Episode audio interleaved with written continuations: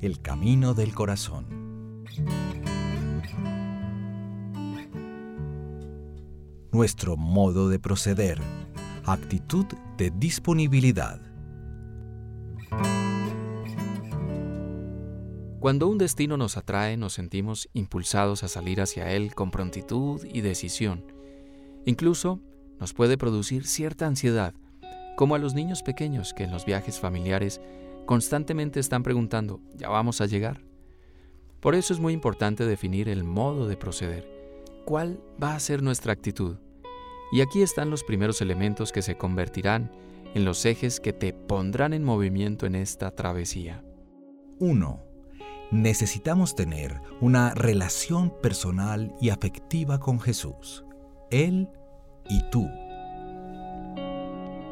2. Necesitas estar abierto, tener disponibilidad apostólica, es decir, de servicio.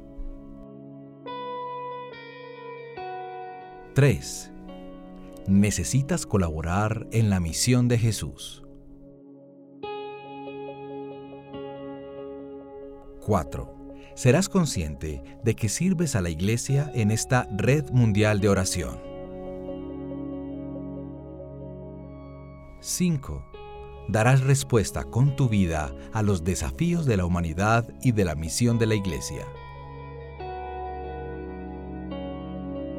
En síntesis, se trata de estar en el corazón del mundo con una espiritualidad centrada en el corazón de Jesús. El corazón del apóstol no deja de ser discípulo, está siempre a la escucha de la voz del Maestro.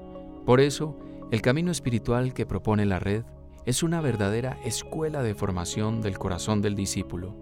En la iglesia estamos conformando esta gran red de oración. Hacemos parte de ella como apóstoles para colaborar con Jesús en su misión de compasión. Tú ahora también la integras.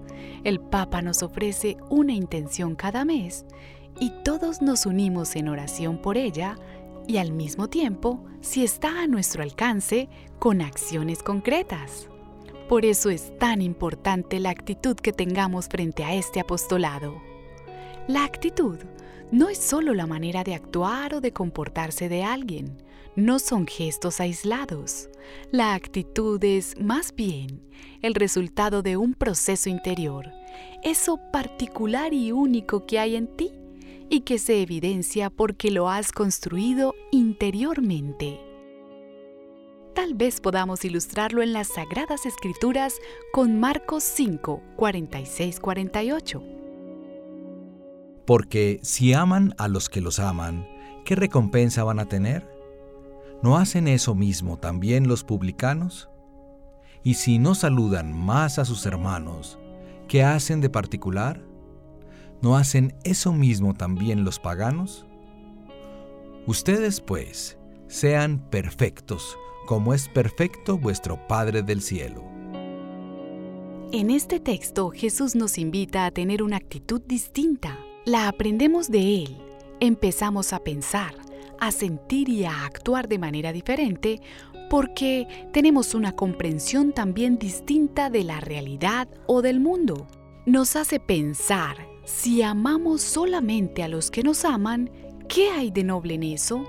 Pero cuando amamos incluso al que no nos quiere, entonces eso sí es una actitud diferente, que sabe ver en el otro no a un enemigo, sino a un hermano, aún con la propia manera que él tiene de vernos. Ahora, ¿cuál es el tipo de actitud que busca desarrollar el camino del corazón? es la actitud de disponibilidad. No es tanto una condición para la misión que te proponemos, sino una disposición interior para acoger los sentimientos de Jesús y forjar en nosotros su estilo de vida. Esa es la clave, como cuando Pablo le escribía a los Gálatas. Ahora estoy crucificado con Cristo. Yo ya no vivo, pero Cristo vive en mí. Esta actitud de disponibilidad solo se puede lograr si tenemos, si tienes, una relación personal, íntima, estrecha, incluso afectiva con Jesús. El apóstol vive en una comunidad formada por una red mundial de oración que reconocen los desafíos que tiene la humanidad y que el Papa formula en sus intenciones un llamado concreto a la oración y a la acción. ¿Qué más es la actitud de disponibilidad? Debe entenderse también como la disposición interior a ofrecer la propia vida como instrumento de reconciliación, de paz, de consuelo, de amor en la vida cotidiana. Eso es edificar el reino de Dios en gestos y palabras concretos. Por último, esa actitud de disponibilidad se construye bajo la acción del Espíritu de Dios.